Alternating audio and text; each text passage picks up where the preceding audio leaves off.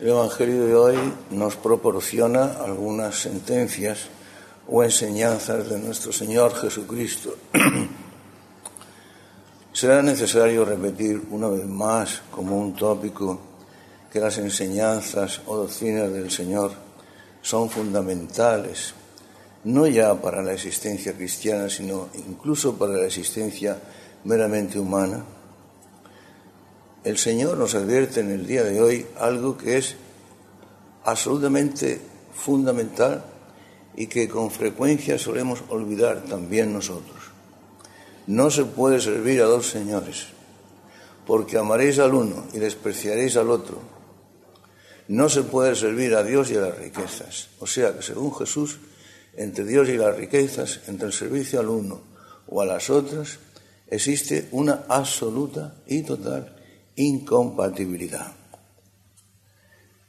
Em, tal es así que las palabras del Señor suelen ser leídas con frecuencia, así lo han sido a lo largo de 20 siglos, o escuchadas como si de una poesía o lenguaje literario se, se, tratara.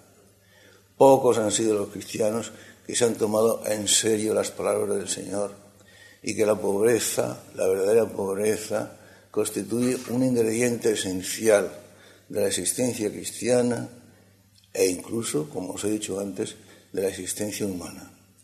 ¿Quién se ha tomado en serio aquellas benditas palabras del Señor, inefables y maravillosas, de bienaventurados los pobres?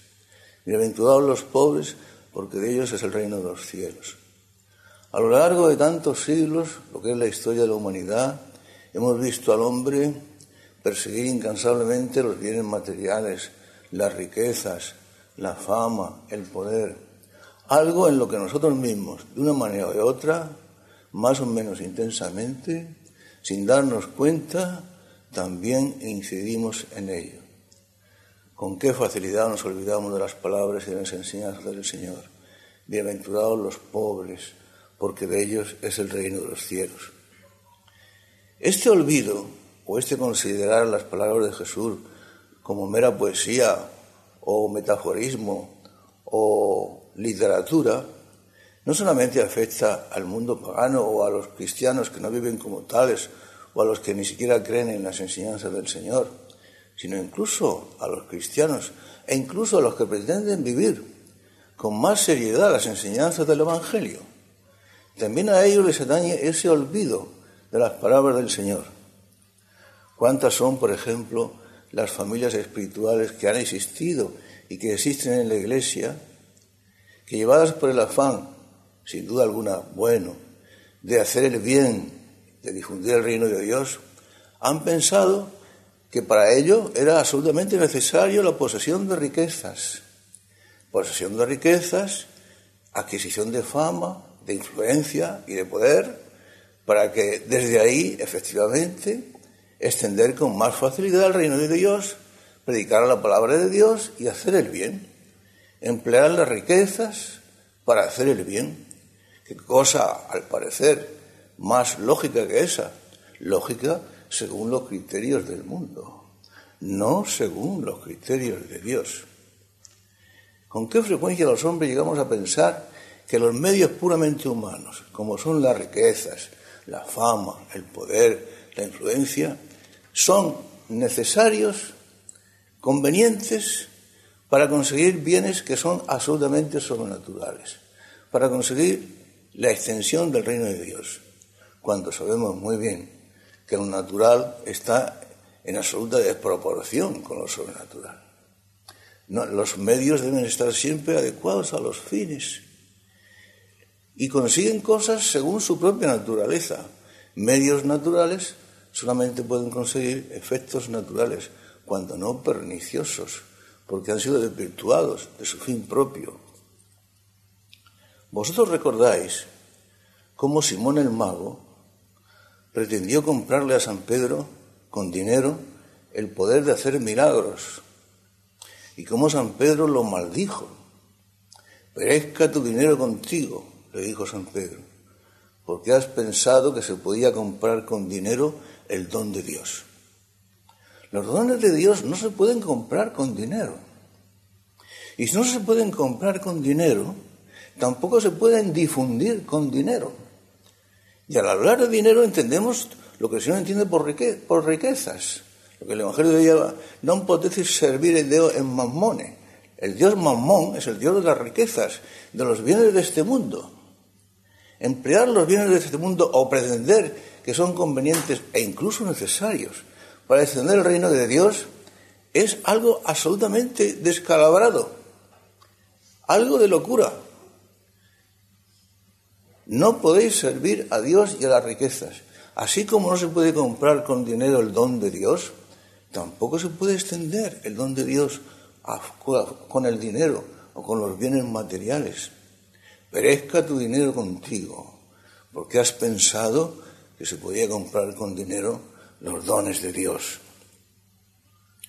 Nuestro Señor, una vez más en el Evangelio, nos lo dice y nos insiste en ello, a pesar de que, como os he dicho antes, nos acostumbramos a tomar sus palabras en sentido poético o en sentido literario.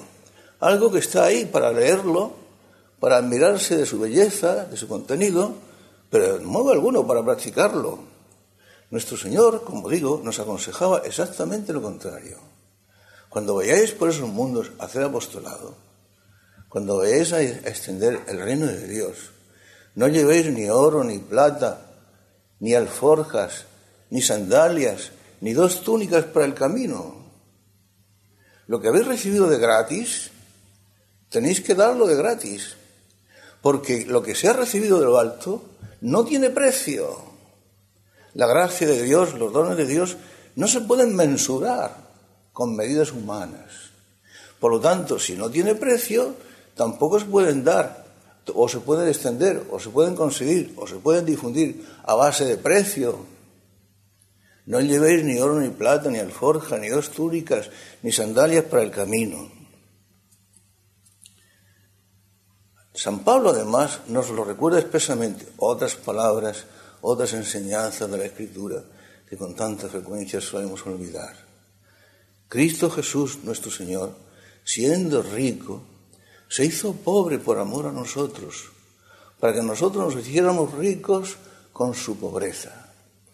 La forma de hacernos ricos es participar de la pobreza de Jesús. Bienaventurados los pobres, una vez más. Y no terminamos de creerlo así, o al menos de vivirlo en profundidad, porque no estamos convencidos de ello. Y al no estar convencidos de ello, nos privamos de lo que podría dar un maravilloso sentido, la única cosa que podría dar un maravilloso sentido a nuestra existencia humana y cristiana, porque como os diré después, y vosotros sabéis también, la pobreza está tan vinculada con la caridad. La pobreza en realidad de verdad, en el fondo, no es más que amor, porque es desprenderse de todo en beneficio y en donación y en entrega a la persona amada.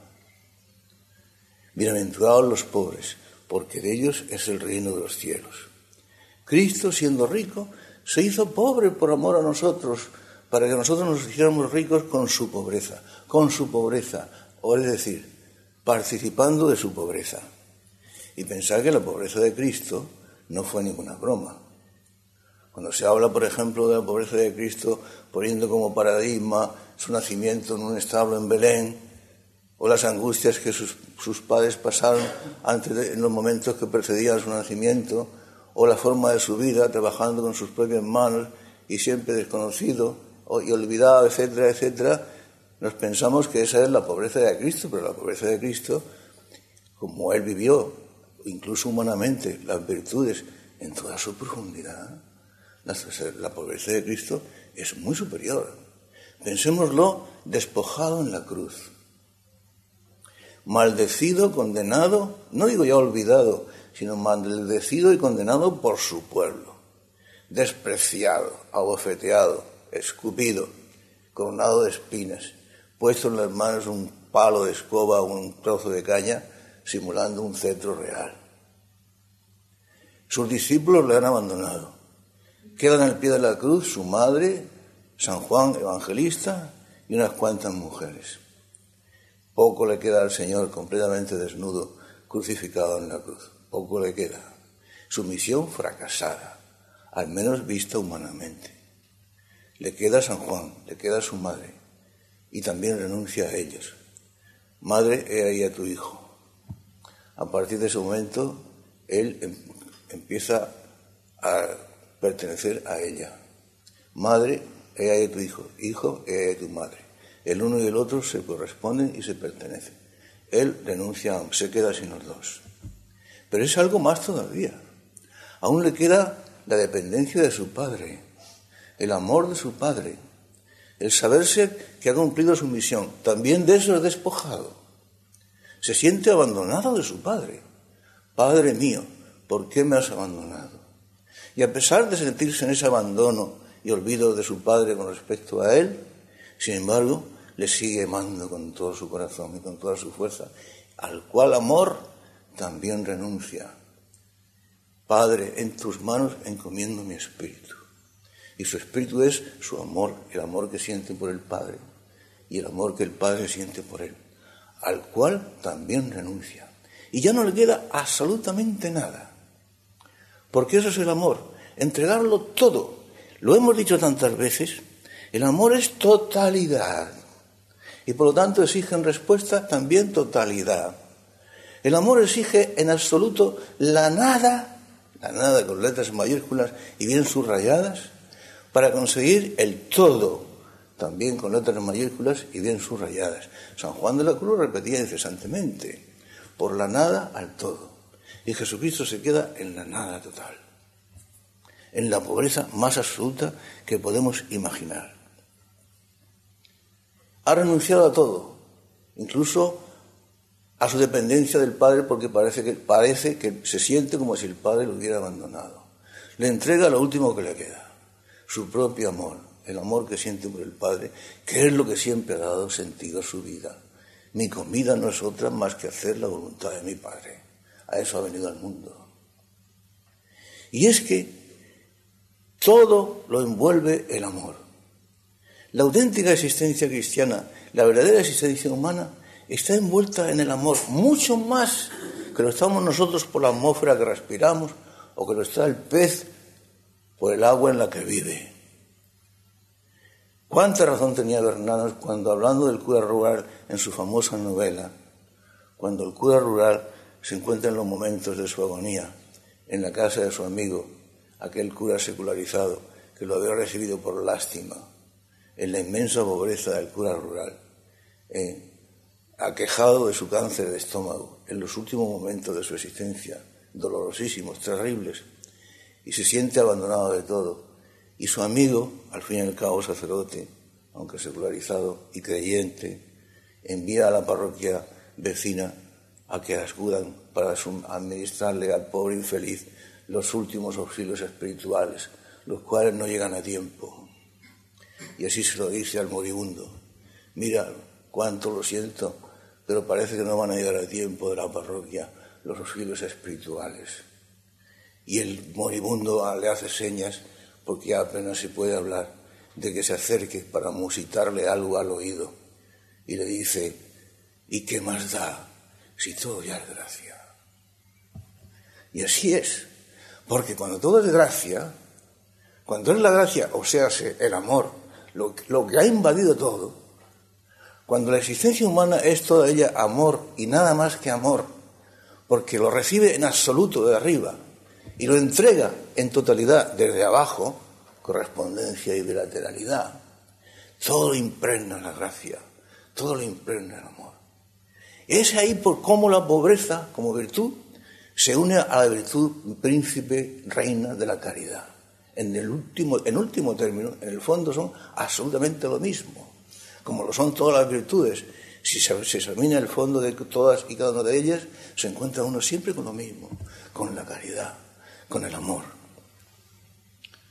San Francisco, el pobrello de Asís, que siendo el hombre más pobre existente entre los pobres, después de Cristo, el hombre más pobre que ha existido en, el mundo cristiano, el pobrello de Asís, en su pobreza, en sus sufrimientos, impensables, consumido por el dolor, traspasado por las llagas, ¿eh? en las que, por las que ha derramado casi toda la sangre de su cuerpo y seguía derramando. Cuando llega el momento de su muerte, en aquel camarachón en el que estaba extendido, rodeado de sus más fieles discípulos, les pide por favor que lo dejen completamente desnudo y que lo, que lo bajen del camarachón y lo, y lo pongan en el puro suelo, porque quiere morir en absoluta pobreza. Ni siquiera en su camarachón, ni siquiera provisto de los harapos que cubrían su honestidad, en el suelo, encima de la tierra apisonada, completamente desnudo. Nada, no le queda nada más que su amor al Señor, su amor a Dios, su identificación completa con Jesús. Y San Juan de la Cruz, que como sabéis murió en un monasterio allí en Andalucía, donde no estaba bien visto por los frailes que vivían en el tal monasterio y mucho menos por el superior. Después de tantos y tan fuertes sufrimientos como el santo tuvo que soportar en sus últimos días, lacerado, lleno de llagas, eh, eh, expulsando pus por todo su cuerpo. Una pus que según cuentan todos los historiadores, todos están contestes en ello, que era, exhalaba un perfume exquisito. Eh, le habían colgado una soga del cuello, porque claro, en aquel camarachón en el que estaba tendido, cubierto de pústulas y de llagas por la espalda, por el pecho y por todo el cuerpo, los dolores eran insufribles y el pobre hombre se cogía la soga de vez en cuando con las pocas fuerzas que le quedaban y se incorporaba para aquellos breves, breves instantes en los que estaba incorporado sentía un cierto alivio al no estar en contacto con el camaranchón. Cuando llega el momento de su muerte llama al padre Abad, que como os digo no lo veía con buenos ojos. Los santos mueren así, en el completo abandono, en el completo desconocimiento de lo que son, solamente Dios los conoce. Le dice, Padre mío, sabéis, vuestra reverencia sabe que yo no tengo nada, absolutamente nada. Le pido por, por caridad cristiana que ese hábito de la Virgen María, ese hábito roído y gastado que he llevado durante mi vida, me lo proporcione, me lo dé, para que me sirva de mortaja y me entierren con él. Y así murió el San Juan de la Cruz. Así es. Cuando el, cuando el cristiano, el discípulo de Jesús, se ha desprendido de todo, se ha dado cuenta de que lo único que vale la pena y lo único que puede conducirle a la alegría perfecta es el amor total, entero, sincero y absoluto a Jesús. Cuando San Juan de la Cruz, por ejemplo, eh, eh, escribía aquella estrofita que yo os he recitado tantas veces, y tan bella, mi alma se ha empleado y todo mi, caudal en su servicio.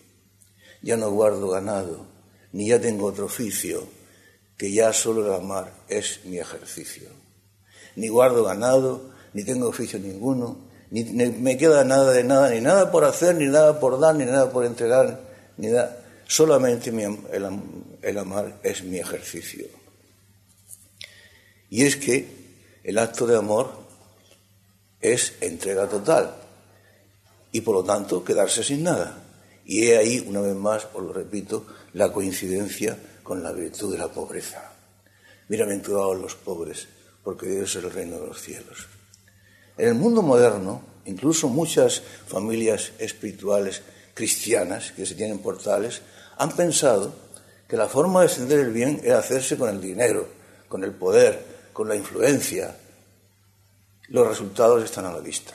Todas y cada una de ellas, sin excepción alguna, sin una sola excepción, y tanto más cuanto más poderosas han llegado a ser o más bienes han llegado a acumular, se han consumado y se consuman en el más estrepitoso y absoluto de los fracasos.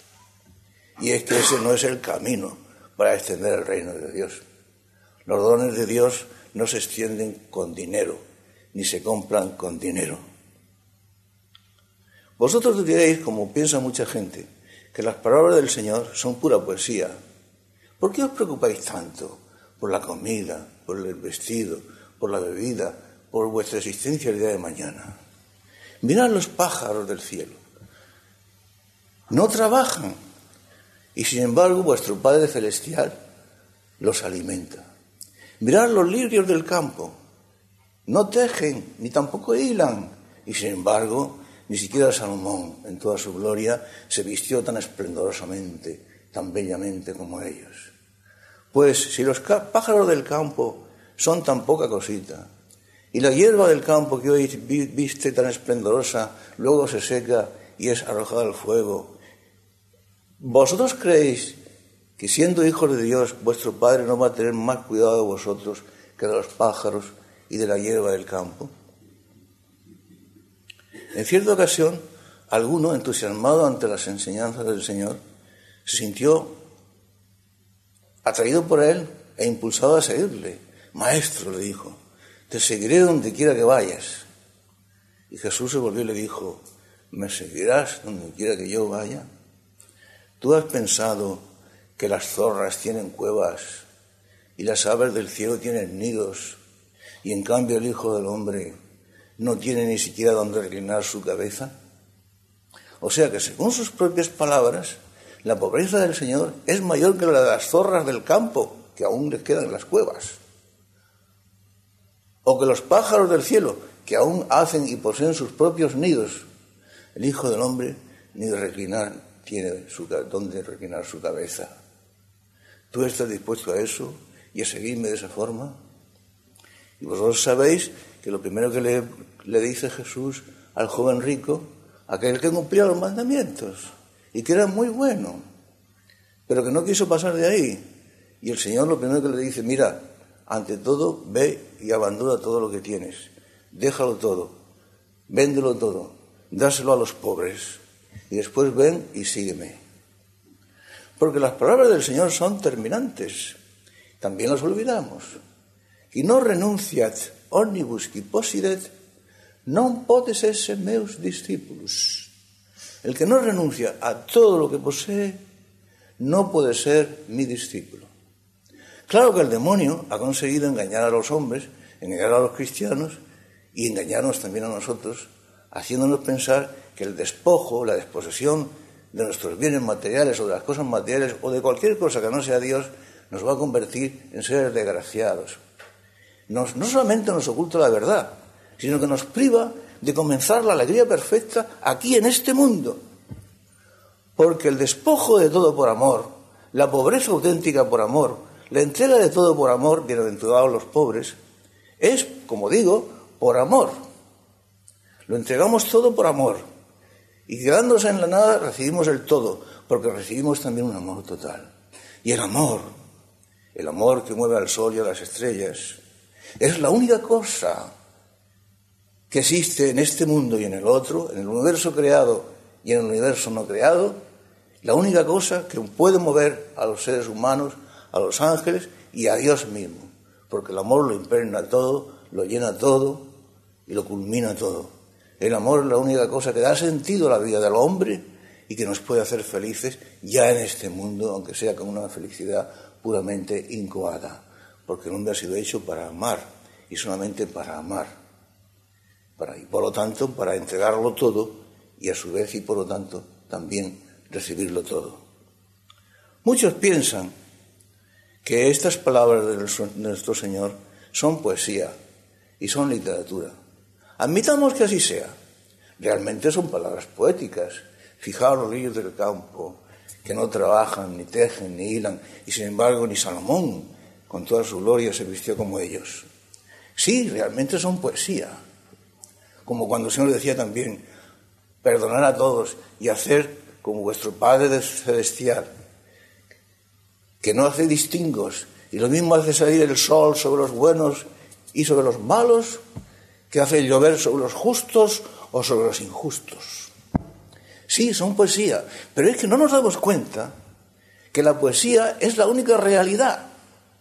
La poesía es mucho más real que la prosa.